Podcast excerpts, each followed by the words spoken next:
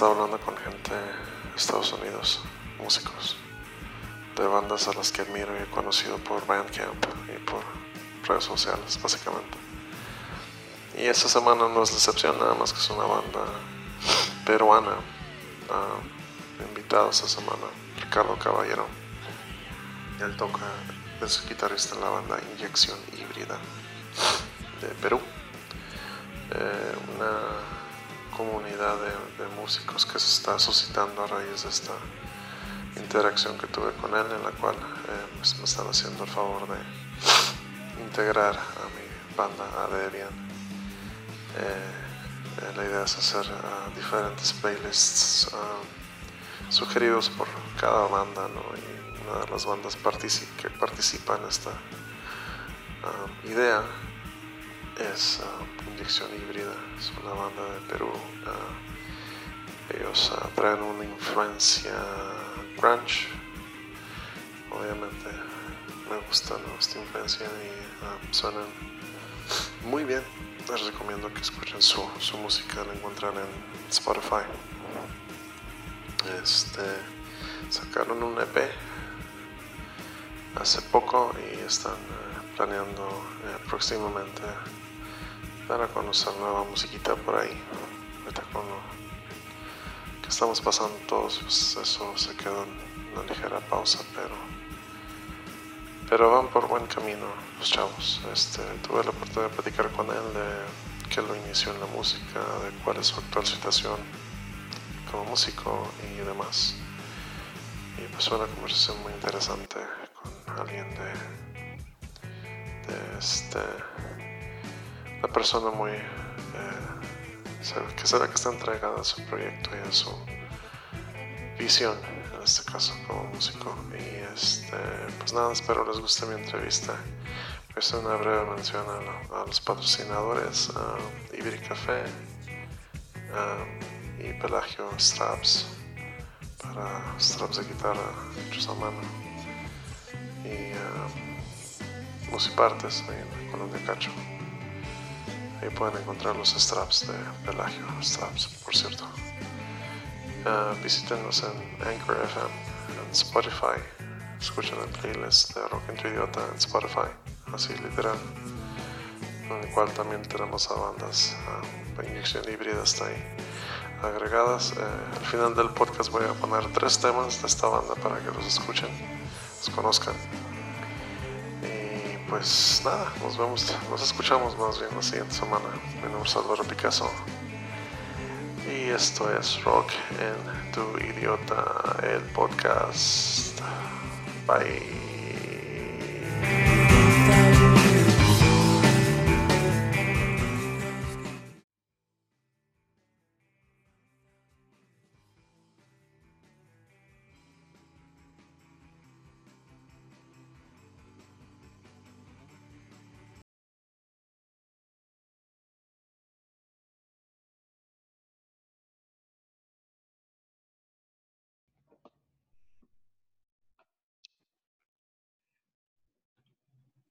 ¿Ahora? Ya, listo. Bien. ¿Qué, tal? ¿Cómo estás? Bien, todo bien. ¿Tú? Qué bueno, qué bueno. Pues bien, aquí en uh, Tijuana, México, un país muy grande, México, y me tocó estar hasta acá, a la esquinita, cerquita de, de los Estados Unidos. ¿Qué dice? ¿Cómo está el clima peruano? Bueno, ahorita estamos en invierno. O sea, ¿Invierno? Hace, poco? Hace frío, hay mucha humedad. Por día sale el sol, pero... Eh, Qué raro. Aquí, aquí es invierno normalmente que de noviembre a mayo, más o menos. Ahorita, como puedes ver, pues traigo playera y solecito.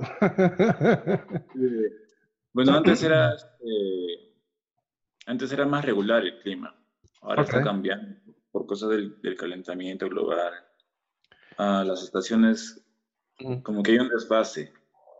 Sí, tiene mucho, Tiene mucho que ver. Permíteme un segundito, ¿no? Porque se le ocurrió a la persona que construye acá atrás empezar a hacer su ruidaje ahorita que estoy en el podcast. Espérame tantito. Vamos a cerrar la ventana. Todos los días es la misma chingadera con estos güeyes. ¿Y qué onda, Ricardo? Este, pues te explico, mira, este, este podcast se me ocurrió a raíz de, pues, querer implementar un poquito de, darle difusión a las bandas de rock alternativo, grunge, ah, post ah, grunge en este caso. Ah, como podrás saber, tengo un grupo en, Facebook del cual soy moderador. No soy el admin, pero me invitaron a ser moderador ya hace unos años. Y pues ahí me, he topado, ahí me he topado con muchas, muchas bandas, ¿no? De, de Centro y, Sudamérica. Y pues una de las bandas que me, que me topé fue recién con, con tu banda, Inyección Híbrida se llaman, ¿no? Tú eres el guitarrista, ¿no? Sí, guitarrista. Y, y fundador de la banda, por lo que estaba leyendo, la formaron entre tú y el baterista, si no me equivoco, ¿no? Sí, la formamos ah, en el 2018, pero eran como que eh, estábamos construyendo las maquetas, no era, no era algo tan... No sonaba tan no ahora. ok, ok. Bien. Oye, y uh, platícame un poquito de ti, de tu formación musical. ¿Cómo, cómo se dio que te, que te inclinaras por la música? Bueno, yo he tenido la oportunidad de, de, tocar con, con, grandes bandas de Perú desde el 2012. O sea, yo eh, en mi adolescencia tenía una banda punk. Okay y comencé a hacer contactos, amigos que nos jalaban, porque mi banda al comienzo era full covers, porque empezamos a componer este, el estilo punk y nos jalaban para, para telonear bandas grandes. Y, y, más o menos ahí comencé con, con, con un proyecto musical, ¿no? Ah, cuando, entré cuando, entré a la, universidad, uh, mis gustos cambiaron. O sea, yo siempre he escuchado grunge, pero... Uh, no lo veía como para componer, sino solo para escuchar. Claro. Y tuve la oportunidad de, tener eh, conocidos o amigos que también compartieran el gusto y empezamos un proyecto así. Y ah, poco a poco se fue amoldando y es lo que es lo que tenemos ahora. Bien, bien, bien. Oye, ¿y, este, ¿y te creaste en una familia musical desde chico o desde qué, desde qué edad empezaste a agarrar el instrumento? El instrumento lo agarro desde, desde los 10 años. Ah, muy bien. El, único que, que, tocaba la guitarra era mi abuelo. Él tocaba valses y música criolla. De Perú. De Perú, ok. Eh, eh, el, el, la música andina, ¿no? Es, es, popular por allá, tengo entendido. Sí, también, música andina. Se dice que, las guitarras de, de Ayacucho, Ayacucho es un lugar en Perú, los fabricantes de guitarras de Ayacucho suelen hacer las guitarras con una madera especial y es mundialmente reconocida la guitarra de Ayacucho. De hecho, aquí en, Tijuana, donde ah, actualmente vivo, eh, una persona argentina hace muchos años, amigo de mi papá, porque mi papá es músico, y ah, él tenía un taller de guitarras aquí cerca de, la casa y, su afición era hacer guitarras que tuvieran ese estilo o ese sonido como para tocar música andina. Le, encantaba él tocar el Cóndor Pasa y ese tipo de canciones así. Sí, bonita, bonita. Eh, las canciones andinas te, te, hablan un poco sobre la mitología también, sobre las creencias de nuestros antepasados, eh, cómo, cómo veían el mundo, ¿no? Adoraban al sol, a la luna, a la naturaleza. Y más o menos narran. Es bonito escuchar esa música. Ah, mira, qué padre, qué interesante. Ah, yo soy honestamente ah, creyente de, del sol y la luna, en ese sentido no te crees que soy muy este, religioso, por así decirlo. Le veo más, más factible, más palpable el hecho de que si sale el sol en la mañana las plantas este, tienen fotosíntesis, ¿no? Y si la luna llega en la noche, mueve el mar y el magnetismo y todo, etcétera. A eso le veo más sentido. Ah, muy bien. Oye, y en relación a, tu primer ah, banda que me dices que, tú, que tocabas covers, este, ¿eran covers como genéricos o, eran grunge en este caso? No, era, era una banda punk. ah, De, ah, ok, punk. Muy bien.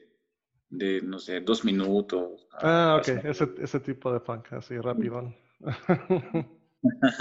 bien. Oye, ¿cómo está la escena ahorita en tu ciudad con todo este rollo de la pandemia? Ahí está, todos los conciertos están este, cancelados. Sí, no se puede hacer nada por el momento. Lo que están haciendo es... Aquí también. Eh, festivales en línea. Todo es live streaming, ya sea Facebook o Instagram. Y a veces juntan dinero para apoyar a las personas que carecen. Muy bien. Es, eh, algunas, algunas, algunas productoras sí si ven por el, por el bienestar de la sociedad, ¿no? Hacen, recolectan dinero y dan a las personas que, que, no lo tienen, porque, por ejemplo, ahora está muy difícil conseguir balones de oxígeno. Entonces, las personas que, que tienen un familiar enfermo ah, y no cuentan con el dinero, um, fondos. ajá. Perfecto. Más o menos. Ah, mira pues por lo menos están dando la oportunidad de ser este, un poquito creativos ah, para una buena causa, en este caso me, llama la atención. Sí, pues aquí también en, México se está dando una cosa similar, los live streamings. Ah, eh, yo también toco en una banda, este, no es precisamente grunge, ah, pero sí tiene mucha influencia de los noventas, ¿no? Y estaba escuchando su disco, eh, se llama Ritual, ¿no? El EP que sacaron. Cuéntame un poquito de qué, de qué este, trata el disco, cómo, quién, quién salió con el concepto del disco, fue una colaboración entre todos o cómo está la cosa ahí. Ah, bueno, em, Ritual fue en nuestro primer este, material de larga duración. Todos pensamos en el nombre. Al comienzo ah, queríamos o sea, nosotros nos centramos más en, en el cambio social. Si has podido escuchar las letras de, por ejemplo, de traición o de heridas, habla sobre la corrupción que hay en, las sociedades y que, nosotros tenemos eh, la oportunidad de hacer el cambio. Y nos referimos a ritual como un acto de reinventarse, como un acto especial para hacer el cambio, ya sea el cambio propio, como son las letras de inocencia encadenada, o un cambio en, general, como es traición, heridas, límites. O sea, nosotros creemos que siendo jóvenes tenemos la oportunidad de, de, de luchar contra la corrupción y esta es nuestra manera de hacerlo. Claro. Sí, es una eterna lucha. Yo también, este, eh, por mi lado, he compuesto canciones que tienen que ver así con estar contracorriente y ese tipo de cosas, porque lamentablemente mientras la máquina esté ah, manejada por gente pues, corrupta y muy influyente, pues no, no, nos va a quedar de otra más que tratar de hacer nuestro, nuestro propio cambio, como tú dices. Este, se empieza por casa, ¿no? Y este, porque es lo que está bajo tu control, vaya. Lo que está externo al control de uno, pues uno no tiene manera de. Sin embargo, a través de la música podemos de perdido hacer una, una protesta, ¿no? Me interesa, me interesa muy bien. Oye, y este, ¿por qué sacaron este? Uh, no me imagino tienen un poquito más de canciones en su repertorio, porque son una, dos, tres, cuatro, cinco, seis temas nada más, ¿va? Claro, uh, tenemos canciones eh, ya que están en modo maqueta. Okay. Varias canciones que estamos este, terminando, pero, pero en ese momento cuando empezamos a grabar, nosotros grabamos el, el EP en el 2019. Ya tiene un añito, ¿no? Ahí, no, recién lo hemos lanzado, lo hemos lanzado hace un mes. Ah, va, va, va. Lo grabamos en el 2019 como la bandera nueva, lanzamos un single y esperamos que la gente se vaya acostumbrando. Claro. Y luego lanzamos ya el, EP cuando teníamos una cantidad de seguidores en nuestras páginas. Ah, eso es. Ok. Y en su momento, este, cuando estaban los, los eventos todavía que se podía hacer congregaciones de gente, sí llegaron a tener este, participación activa en, la escena, ¿no? De lo que estaba viendo. Con, nuestro single Inocencia Encadenada, este, eh, se nos abrieron algunas puertas, algunas productoras nos pudieron escuchar, estuvimos en conciertos, en universidades, en eventos privados. Festivales. Y, nos empezamos a, mover bien, pero llegó lo del COVID y ahí sí todo se complicó. Qué, qué, qué, pateada en el trasero nos dio. A mí también en lo particular, fíjate, graba, eh, con mi banda, tengo una banda ya desde hace muchos años, uh, y por la primera vez en un buen lapso de tiempo uh, grabamos un disco, ¿no? Un disco que llegó a las manos de, de Jack Endino, no sé si sepas quién es Jack Endino, le dicen el padrino del grunge ahí en Seattle, la, la persona que grabó en su momento Nirvana, Soundgarden, etcétera. ¿no? Este, de, de allá, de, la escena de Seattle, pues llegó este disco, ¿no? Eh, esta, esta persona para que, para que le hiciera el máster a través de una amistad mía. Y pues todo iba bien. Pues ahora sí que estábamos en proceso de promoción, como tú, igual que ustedes, ¿no? Y lanzamos el, el sencillo, etcétera, y llegó esta cosa y nos empezó a dar en toda la torre. Cancelamos fechas y ya sabes. ¿no? ¿Piensan hacer un live este, en algún momento para, para seguirle dando eh, algo a sus fans? Así, ah, estamos este, grabando versiones acústicas y lo vamos a estar posteando en el futuro. Vientos. Ok. Órale. ¿Y a los de la ¿Y tú a qué te dedicas si, si pudieras saber? ¿Estás estudiando actualmente o tienes algún tipo de trabajo? El año pasado estudié en la Universidad Nacional Aurea de la Molina, la carrera de Ingeniería Estadística e Informática. Wow. ¿Eres bueno a las matemáticas? Estuve trabajando hasta marzo, pero ah, como yo vivo solo desde los 17 años y sabía que esto iba con la coyuntura del coronavirus, las cosas iban a estar difíciles para los mayores. Decidí renunciar y, y, mudarme con mi mamá por un tiempo. Entiendo. Ahora estoy en casa con, con, mi mamá. Estoy tomando cursos, estoy componiendo, eso es lo que hago todos los días.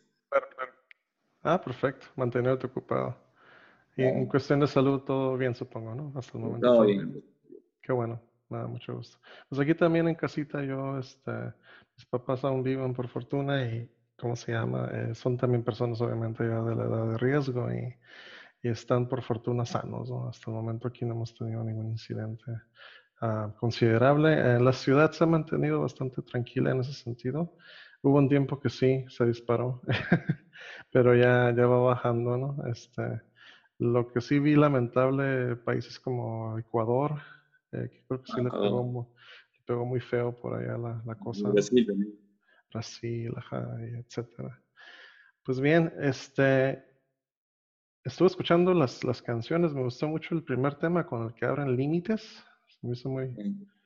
Y, y, esta canción que mencionas, Inocencia Encadenada, también se me hizo muy... Uh, noté una influencia muy marcada de, de, Alice in Chains que me encanta, ¿no? Este, esa, esa, banda es una de mis bandas de, de grunge favoritas.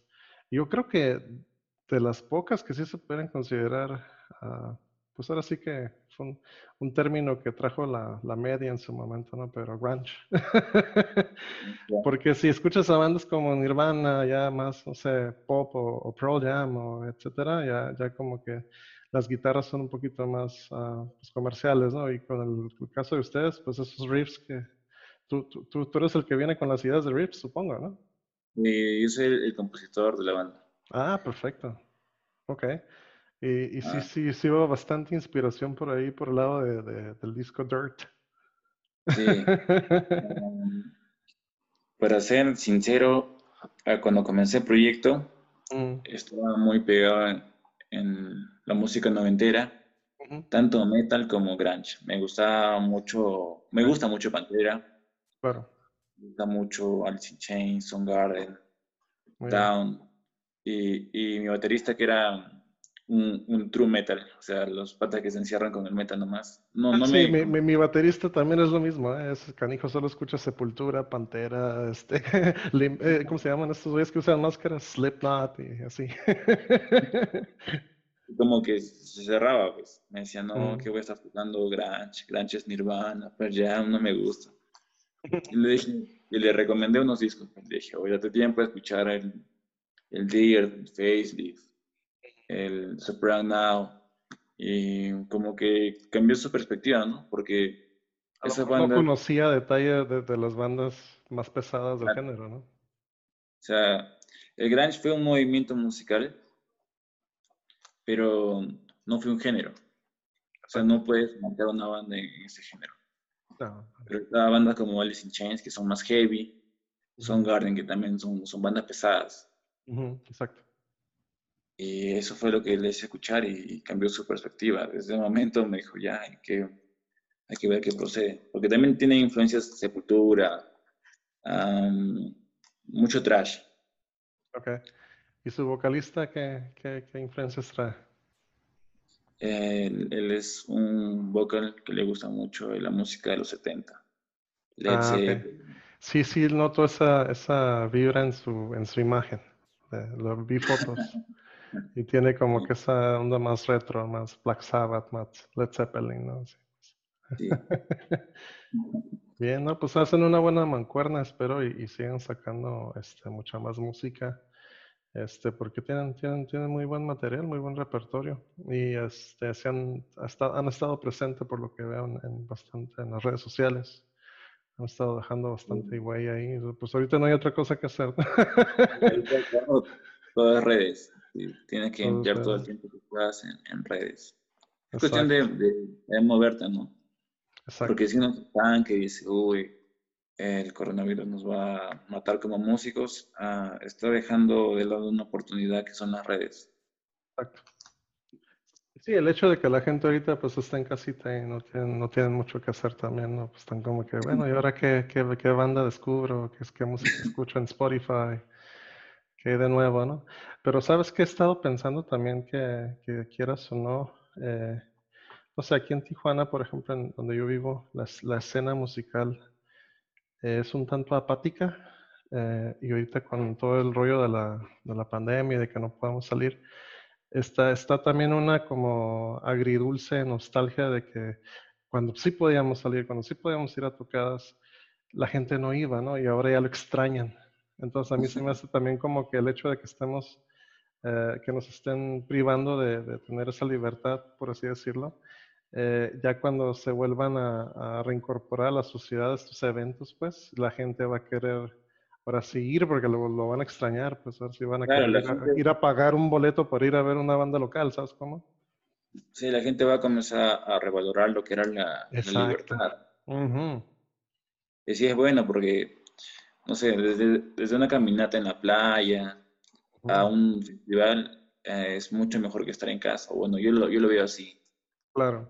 también es un poco apática acá, pero sí están como que extrañando las cosas. ¿Tú vives en Lima, Perú, en la capital? Ah, sí, pero ahora estoy en la casa de mis padres, que es en, en Junín. Ah, un departamento. un departamento, ok. Sí. Perfecto. sí. Gente, para los que nos estén escuchando allá, departamentos como decir estado aquí en México.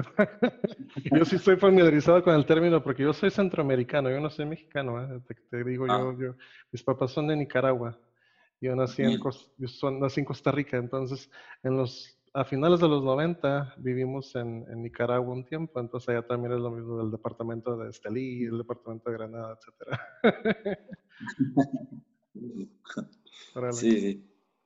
Bueno, en Lima la, escena musical es eh, para, las bandas metal, para las bandas rock, hard rock, es un poco especial porque ahora está de moda el sonido indie, el sonido electrónico, o sea, hay grupos.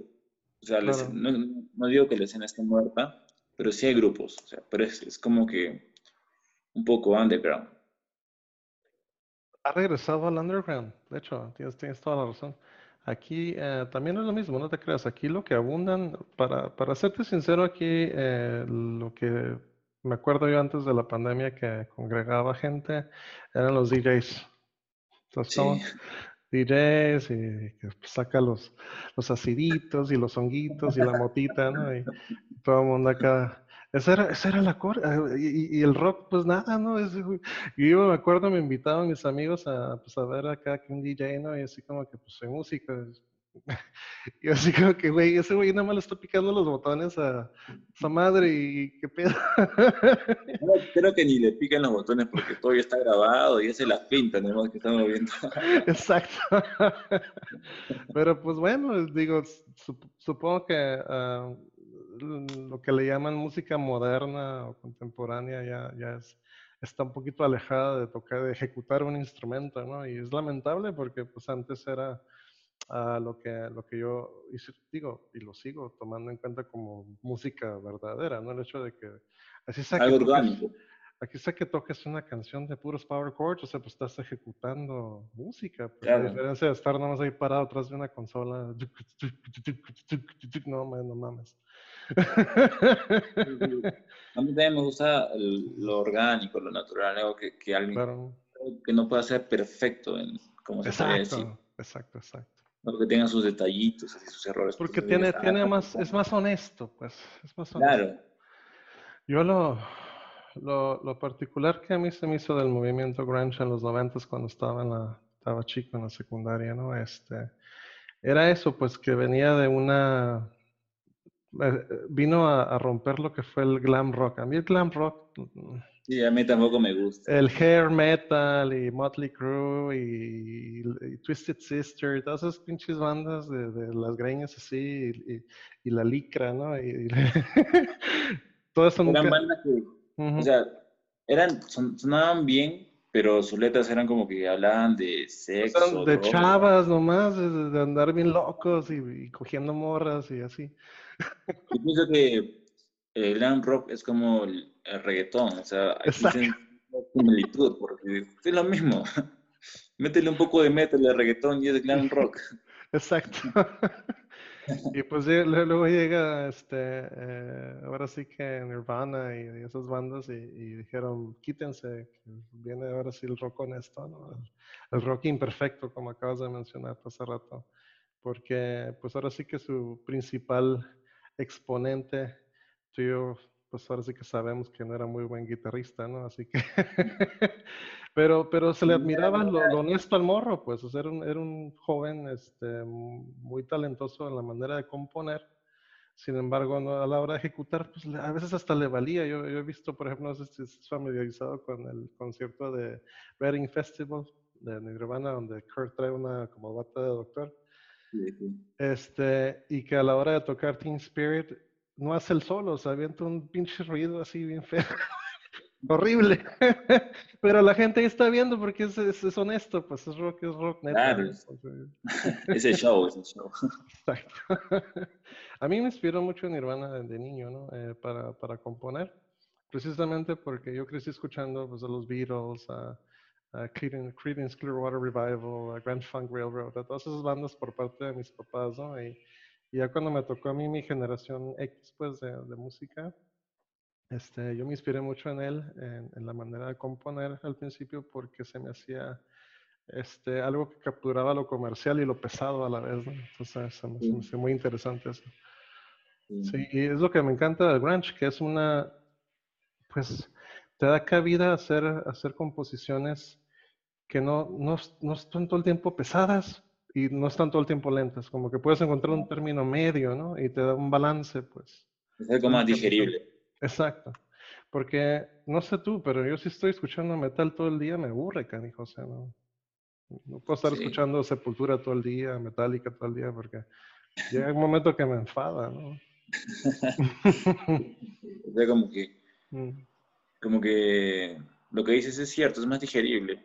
Una persona que escucha un rock alternativo le puede agradar el grunge. Como también una persona que escucha metal también le va a agradar el grunge. No te van a decir es una banda fresa, como suelen decir los, los metaleros. Oye, hablando de bandas fresas, yo me acuerdo cuando estaba en, um, en Nicaragua en los noventas. Ah, tengo una memoria de una novela peruana, a lo mejor estás tú muy chico, pero no sé si te acuerdas, que se llama Torbellino. Y una, y una banda, una banda como de pop que, que, surgió a raíz de esta novela, ¿no? Que, que, creo que se llaman también por el mismo nombre, ¿no? Pero eran como una, una especie de, yo imagino eso sí los ubicas, aquí en México ya años después se dio un, un fenómeno similar con un grupo de pop que se llama RBD, así de, ah. ¿sabes cómo? Pop cantado y así coreografiado. pues hace rato que, que, estaba viendo, dije, pues ¿de dónde son? Ah, de Lima, Perú. Ah, ok. Me transportaste, canijo, a, a, esa, a ese momento en mi vida cuando, cuando me acuerdo de, chiquito mirar esa novela ahí en casa de mis papás.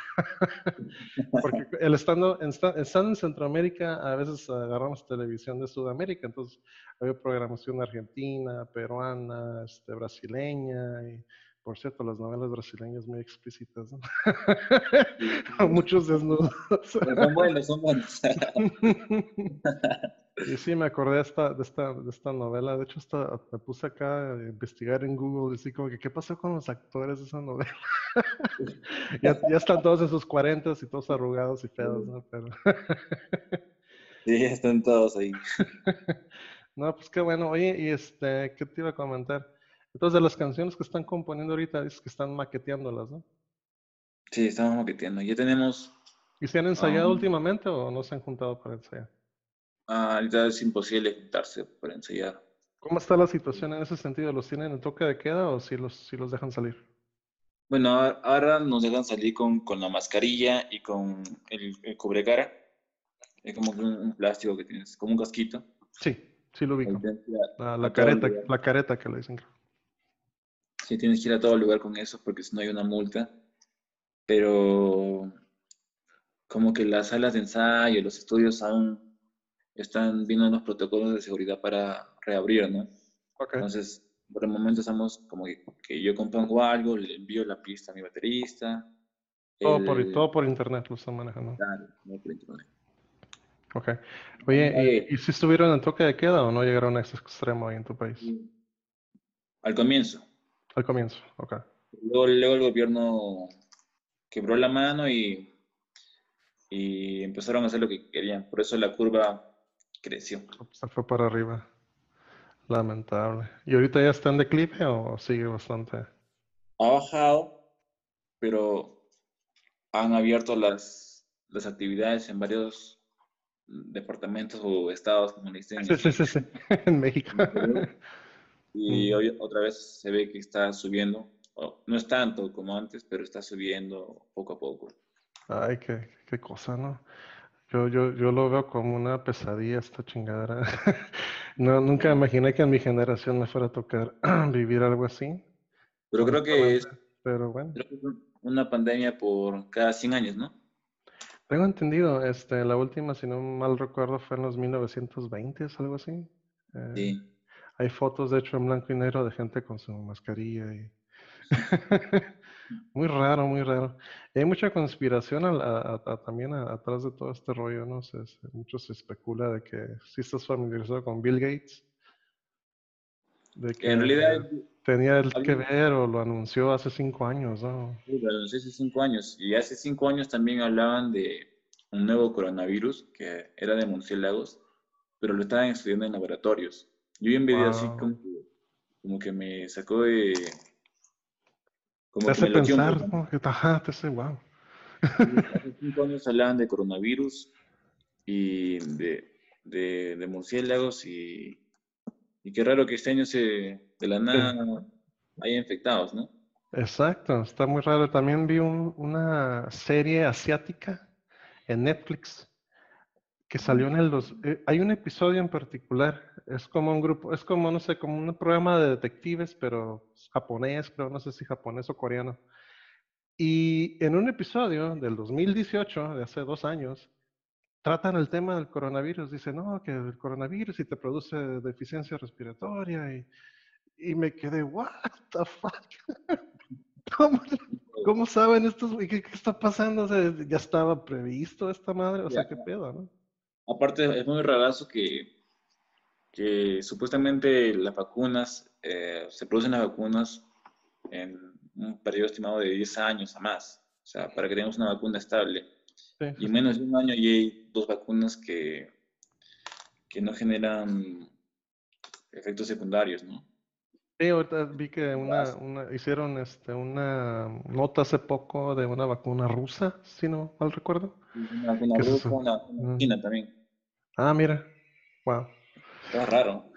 Ay, Dios mío. Pues yo soy antivacunas. ¿eh? Yo, mi vida, yo tengo una niña de 8 años. Este, no, tiene, sus primeras vacunitas, pero como también, este, ella tiene Asperger, que es una especie de autismo, pues autismo severo, pero entonces dejamos de vacunarlas un tiempo, ¿no? Porque también había una correlación ahí por el los ingredientes que le ponen a las vacunas que te producen autismo, etcétera. Entonces, por si sí o por si no, como que nos quedamos como que, bueno, entonces eh, me pongo a pensar, bueno, este, como la tengo en casa y aquí la, educamos en casa, básicamente la hacemos homeschool, como quien dice.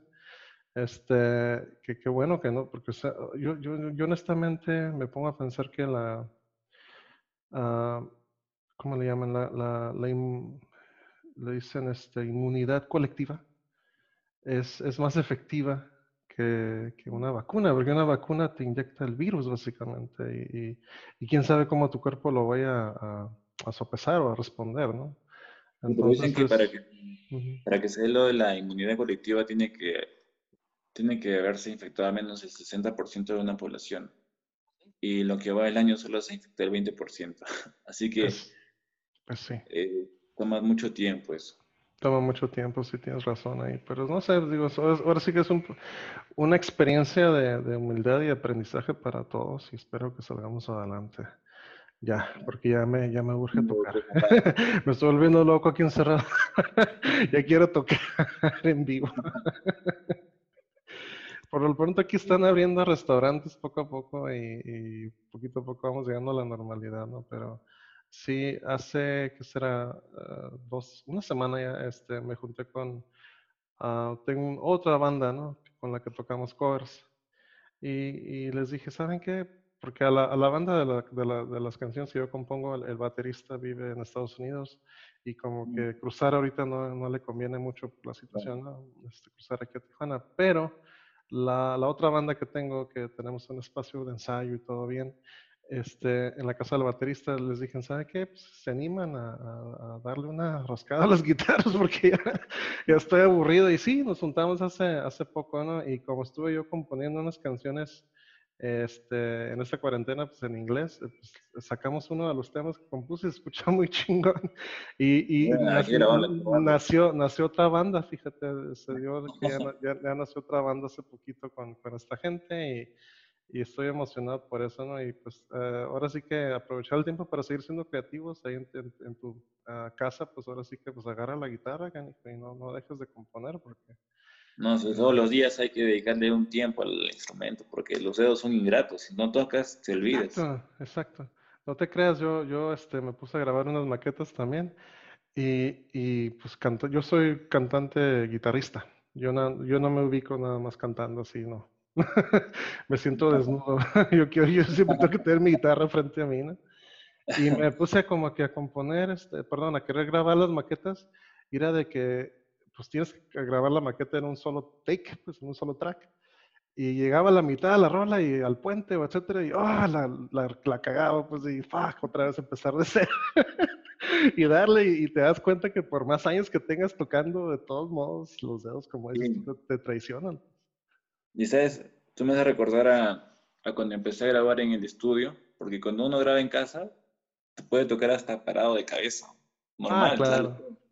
Cuando grabas en el estudio, le cuesta al productor, tocas la primera nota y ya te equivocaste. Exacto. Hiciste como que un poco de... Estás muy consciente de lo que estás haciendo y, te, como que te, te pone mucha presión encima, ¿no? Uno. Sí. es el más gracioso. Qué lamentable, pero pues esos son los gajes del oficio, ¿no? Es lo, con lo que uno se enfrenta como músico día a día y aparte que te están viendo los demás de la banda como que... Oh.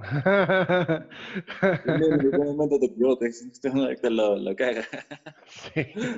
Oye, ¿y este disco lo grabaron ahí en, en Home Studio o fue, fueron a un estudio profesional a grabarlo? Las maquetas las grabamos en Home Studio y el, el profesional ya en un estudio. O sea, que es lo que está ahorita en Spotify, ¿no? Pues les quedó muy bien, se escucha muy decente para hacer un, EP de, este, ahora sí que con lo que estén presentando como primera ah, entrega, pues se escucha muy, muy bien. A mí me gustó. Él estado dando una, una escuchada a las canciones. Por cierto, ahorita al final del podcast voy a agregar tres temas de, de, de, este disco. Uno de ellos es Inocencia Encadenada y Límites, que son mis favoritos hasta el momento. Y pues vamos a ver qué otra, qué otra metemos ahí.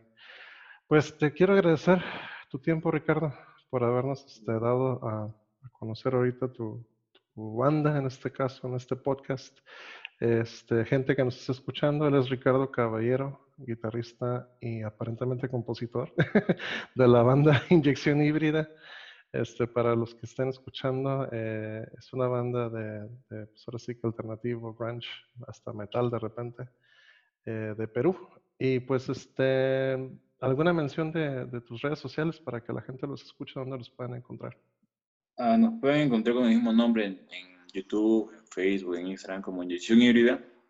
Hace poco hemos subido las canciones también a, a Bandcamp. Ah, ok, Bandcamp, muy bien. Spotify, sí, en muchas plataformas digitales. Sí, porque luego hay mucha gente que no tiene Spotify porque pues no quieren pagar, ¿se entiende? Y, yo les recomiendo, en Bandcamp he escuchado, eh, también he encontrado muchas bandas, muchas joyitas. Y pues es gratis. Sí, es gratis. Y ahí pueden comprar el disco aparte, de hecho. apoyan mucho a las bandas.